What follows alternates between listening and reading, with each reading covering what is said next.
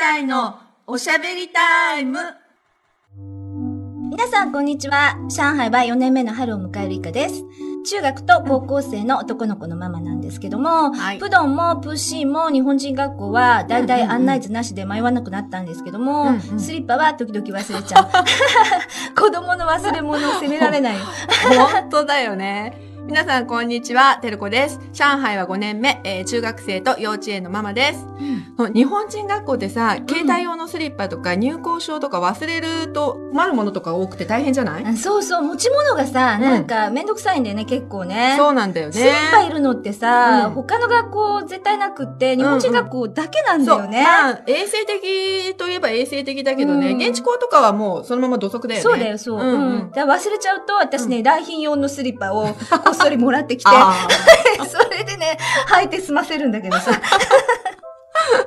まあ、日本人はさ、うんあの、日本人学校は、うんまあ、警備はちゃんとしてるよね。ーもうその点は素晴らしいよね。うん。うんうんうん。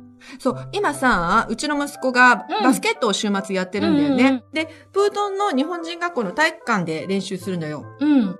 プロの方なんだ。そう、プートンの方なの。うちからだと遠いんだけどね。うん、遠いよね。そう。で、一回さ、入校証を忘れてしまったんだけども、うんうんその時に、ほら、うち、今日本人学校じゃないじゃない？現地校に行ってるじゃない？そうだね。うん、そう。だから事前提出しているパスポートの番号とかさ、あと何、住所だのなんだのいろいろ確認して、どうにかその時は入れてもらえたんだけど、めんどくさいなと思ったけど、まあ子供たちの安全を考えると仕方ないのかしらね、うん。とか思うけどね。うちはね、本茶の方の体育館うん。うで、ん。週末剣道やってる剣道のね。やってるんだよね。うん。どう？やっぱりでさ一緒そうね。まあ、日本人に関しては割とね、緩いのよ。まあ、入校証みたいなのがなくても、うんうんうん。まあ、顔パスで、うんうんまあ、名簿みたいなのをつければ、うんうん。入れる場合も多いんだけど、うんうんうん。ほら、屈強なさ、中国の若者がさ、うん。武器持ってくるわけじゃない、あの、剣道の場合さ。うんだからね、結構チェックが、うん、中国人の場合はチェックが入るね。そうか、そうか。うんそう、あのー、少女の入ってるバスケットチームなんてさ、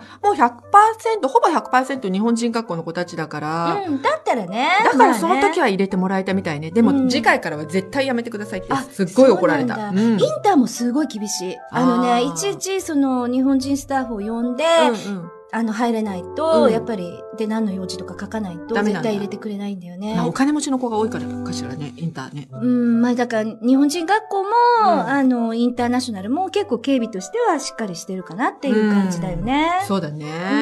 まあお弁当がさ、うんもう本当にあるといいんだけどうん、さ、ほんとほんと。ねうん、まあ、あの、インターなんかはお水は結構自由にうんうん。飲めたり、あと中で買えたりするケースも多いのね。ペットボトルとかで買えるんだ。そうそうそうそう。もともとなんかディスペンサーみたいなのたくさんあって、あ、いいね、それは。そう、だったらいいんだけど、そういうの全然ないじゃない？そう、自分、日本人学校は自分たちで水筒を持っていくんだもんね。そう、まあ、いよいよな、な、なくなったら、うんうん保健室とか、やっぱり逃げ場もあるらしいけどね。うんうんうんうんお弁当は？どう？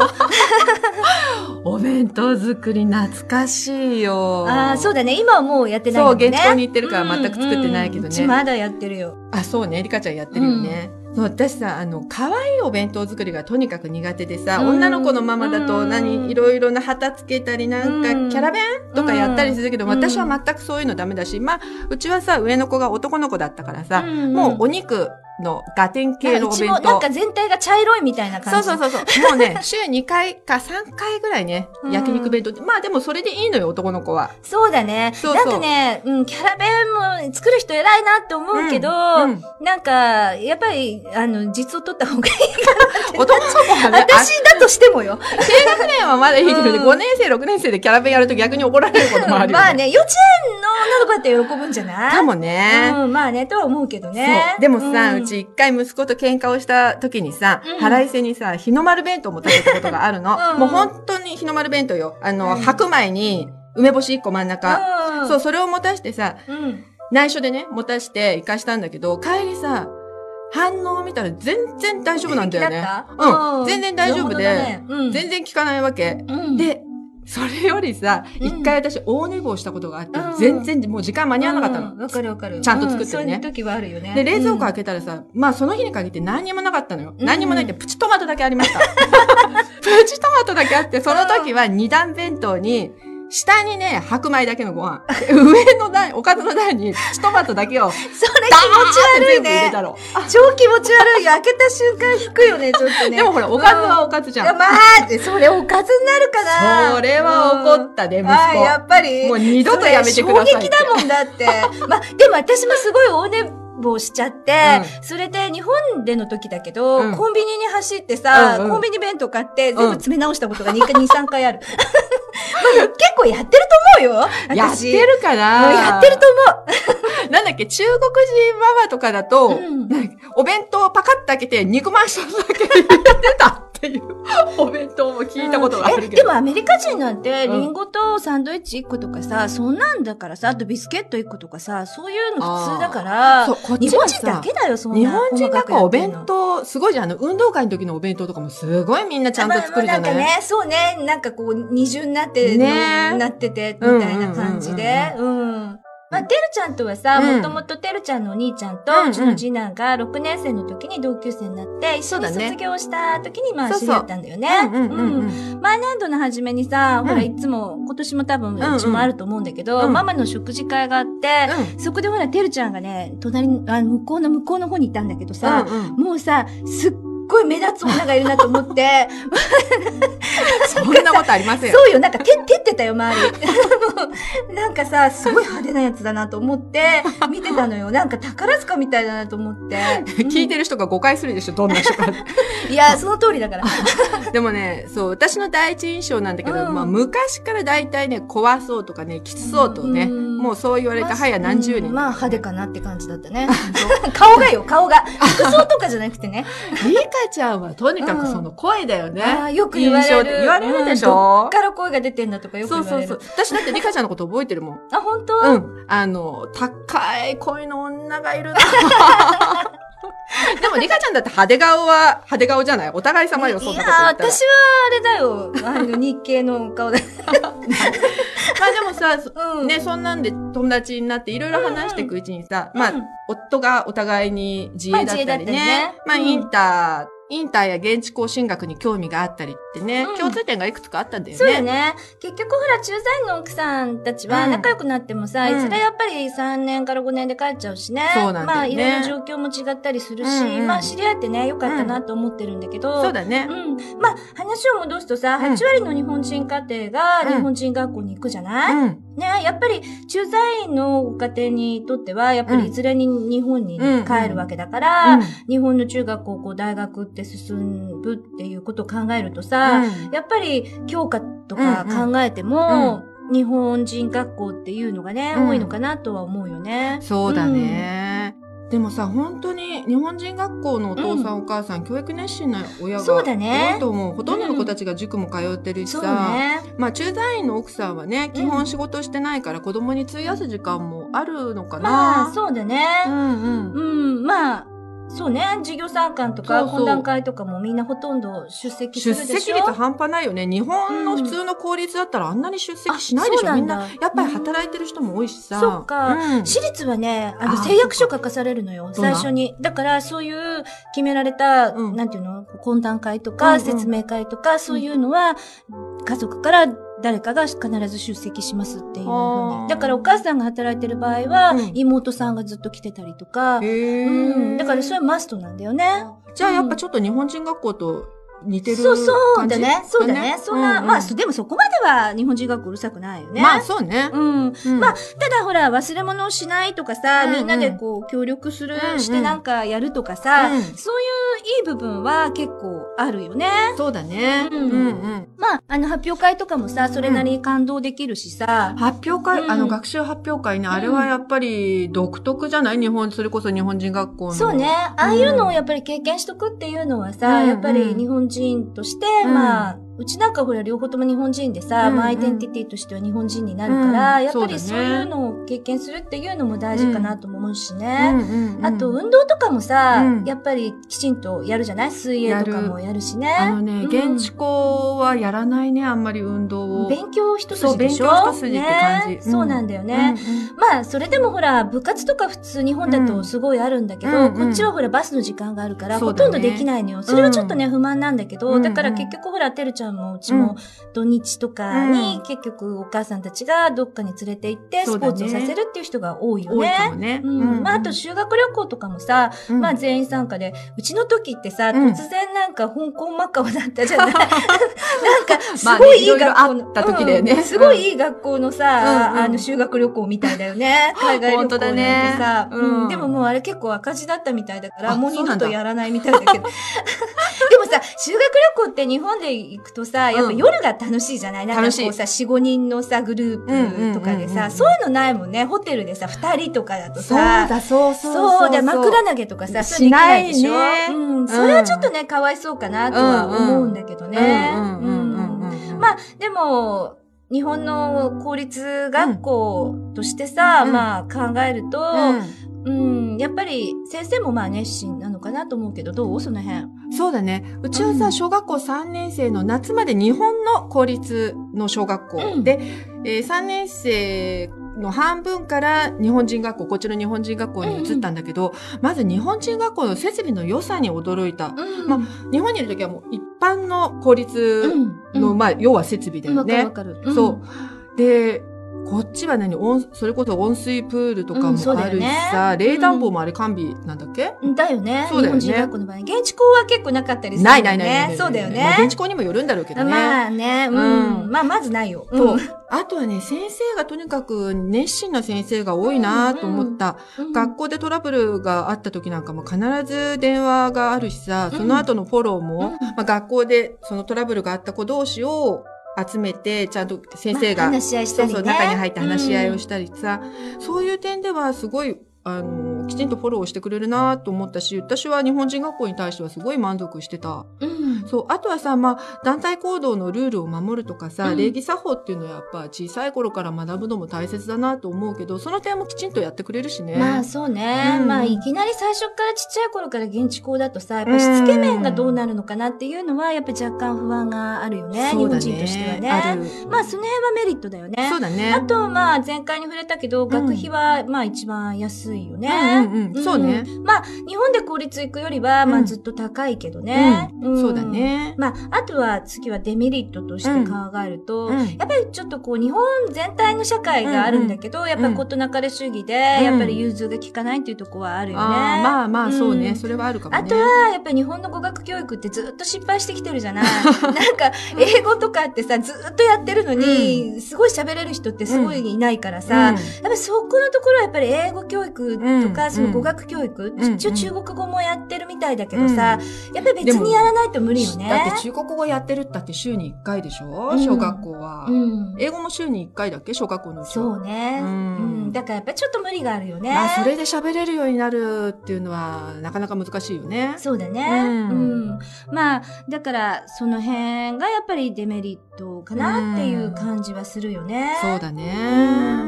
まあ、あのーこっちはさ、ちっちゃい子からも、インターとかもさ、インターなんかもさ、バイリンガルでやってくれる幼稚園ってあるでしょ、うんうんうん。そう、今、ナイが行ってる幼稚園は、うん。そうね、あの、現地校の私立の幼稚園に入れてるけど、バイリンガル、一、日一回必ず外国人の先生が来て、英語のレッスンをやるって感じかな。まあね。うん。だから小さいところから来たら、うん。そういった選択もあるっていう感じだよね。だね。だから日本人経営の幼稚園とかに入れても、うん。まあバイリンガル教育とか、うん。そういったものもあるっていうことだよね。うん。ただちっちゃい子ってさ、すぐ覚えるんだけど、忘れるのが忘れ早い。ちゃうよね。だから、それを日本に帰った時に、うん。どうやって維持していくかってことが、やっぱり一番問題になってくるかなと思うんだよね。この間ね、帰国した時にこっちでうん。のお友達、ないのね、お友達に会ったんだけど、その子は、えっ、と、幼稚園はもう、インターの幼稚園に行ってたんだよね。で、もちろん英語も中国語もベラベラに喋ってたんだけど、日本に行って半年でもうすっかり忘れたってた。そうなんだよね、うんちっちゃい子はさ、もうすぐ覚えちゃうんだけど、うん忘れるのも忘早い。れるのも早いんだよね。なやらせるんだったら継続してやらせないとやっぱ小さい子は難しいよね。日本はね、インターは結構、やっぱり英語がもう完全に喋れるっていうのもあるし、あと、東京なんかだと、やっぱり骨とかがないと入れなかったりさ、うなんだ。順番待ちだったりとか、うん。やっぱりそういう状況もあるところはあるみたいだね。なるほどね。うん、まあ、また日本人学校にちょっと戻らないといけないと思うんだけど、まあ、あとはね、やっぱり私立として考えちゃうと、うん。やっぱり歴史がないっていうかさ、まあ歴史はあるんだけど、うん。先生がコロコロ変わるからさ、その学校独特のカラーっていうの、うんうん。そういうのがほら私立にはあるんだけど、うん。そういうのが全然ないっていうこと、うんうんうんまあ、一方だけどさ、みんな転校生だから、うんうんあの、な、誰が入ってきてもみんなすごい温かくみ迎えてくれるじゃない、うん例えばうんうん6年生で入ったとしてもさ、そうだねんだからその良さはあるよね。全員が転校生っていう。ううんんやっぱり1年から6年まで行ってる人って本当わずかしかいないじゃない？そうです。少ないね。ねうんだから、まあ、そういうこう出入りが割とスムーズっていうのはあるよね。それはあるかもね。転校生でンポンって言っても、割とみんなすぐ受け入れてくれるよね。そうそう。まあ、まあ、学校も慣れてるし、ね。多いからね、そう、先生も慣れてるしそうさ。そうそうそうね。だから逆に、やっぱり5年生とか6年生で日本に帰らなくちゃいけない子っていうのは、やっぱり向こうの生活がちょっと不安っていうのはあるかな。ー、そうでしょ。日本にいると転校生ってやっぱりちょっと特別な、そうね。感じだもんねになっちゃうからね。こっちにいると日本人学校だと本当転校生とかなんて全然特別じゃないじゃない、そうんそうそうそう点では、まあ入ってきても心配はそんなにないのかもね。そうね。新しくうん。うん日本人って結構ほら、その異物が嫌いっていうのあるからさ、やっうんうんうんそのぱりお母さんたちが帰るの心配するっていうのはちょっとわかるかなっていうのはあるよね。そうだね。うんまあ、あの、あとはイベントがすごく多くってさ、うんうん。まあ多すぎるっていうのもあるんだけど、あとほら、年間予定表はほとんど狂わないじゃない？そうだね。だから最初に1年の時にもらったら、それをこうさ、メモしておけば、うん。まあ大体1年の行事が把握できるところがある。そう、あの、年間の連絡表っていうのは、うん今考えるととても素晴らしいよね。そう。中国だったしね、一応ね、現地校もらったんだけどね、うん全然違うのよ。また変わるのよ。だからさ、全然意味なさないのよ。だからそれ考えるとさ、あとほら、何？あの、ちょっと旅行とかさ、うんなんか特別な行事があるとプリントがさ、死ぬほど来るじゃないそうだね。さ、うんもう、例えば宿泊学習とかだとさ、泊まる場所の住所とか書いてあってさ、うんうんあるあるある。電話番号も書いてあってさ、うんだけど連絡するなとかさ、うん。なんかさ、すごい細かすぎるっていうところはあるけど、うんうんうん。あと靴下何枚とかさ、なんか下ね着を用意してとかさ、幼稚園生かっていう指示が来るよね。あるよね。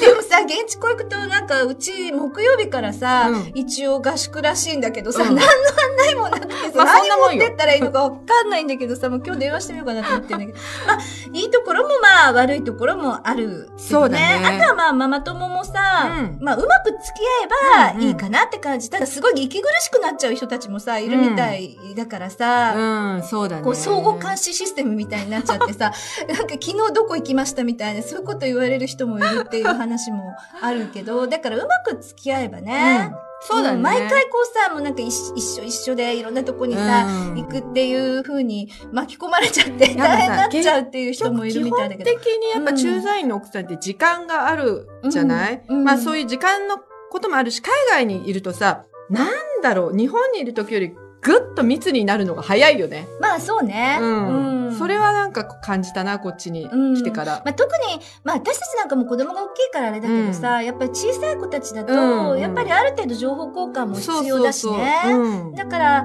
うん、まあでも、がんじがらめにならないようにね。そうだね、まあそれはある程度自分でお付き合いをね、考えながらだね。うん、だから、すごく日本人が多いさ、うん。マンションとかになっちゃうと、うん。まあメリット、デメリットがあるかなっていう感じだよね。そうだね。すごいもうドアも開けないで出入りとかっていうのを聞くからあさ。あ、。日本人学校の近くの、うん。な某マンション？うん、とかね。ううんん、そうそう。今、あちこちにあるみたいだけどさ。ううんたださ、うんやっぱり日本人学校に私は小学校の時に入れてうん中学から書いたじゃない？現地校に書いて。ねうん。で、今振り返ると、やっぱ全体的には満足だな。まあすごく日本人学校に入れて。ただやっぱりね、えっ、と、さっき出た、うん、まあデメリットまではいかないんだけど、うん言葉の、そうねね。教育かな、うんそれだけはちょっと、うーん、難しいのかなって気はしたけどね、日本人学そう校に通ってて。ね。やっぱりほら、受験主体で、うんやっぱり帰るの主体っていうところだからさ、うんうんうん語学まではやっぱり手が回らないっていうのがそうだねね。うちなんかはだから、台湾と日本のハーフじゃない、うんだから、うん、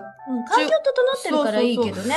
うん。だから逆に中国語をもっと喋れるようにさせたかったし、こっちに来たらなるのかなと思ったけど、それはやっぱり全然日本人学校ではだけでは難難しいってことだしいよねよね。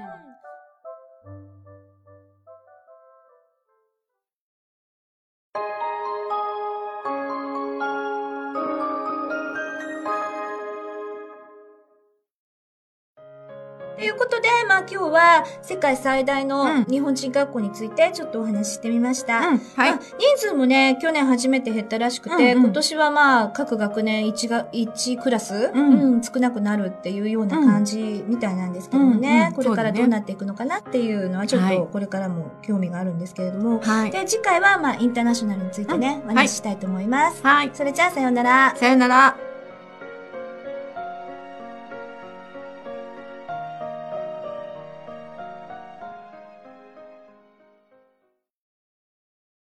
リヴァイア。それは海外から日本語のポッドキャストを聞けるアプリ。リバイア。それは海外に住むあなたに現地の情報を届けるアプリ。リバイア。それはみんなで番組を投稿、発信するアプリ。私たちと一緒に新時代のエンターテインメントを作りましょう。今すぐ LIVAIA で検索。リヴァイア。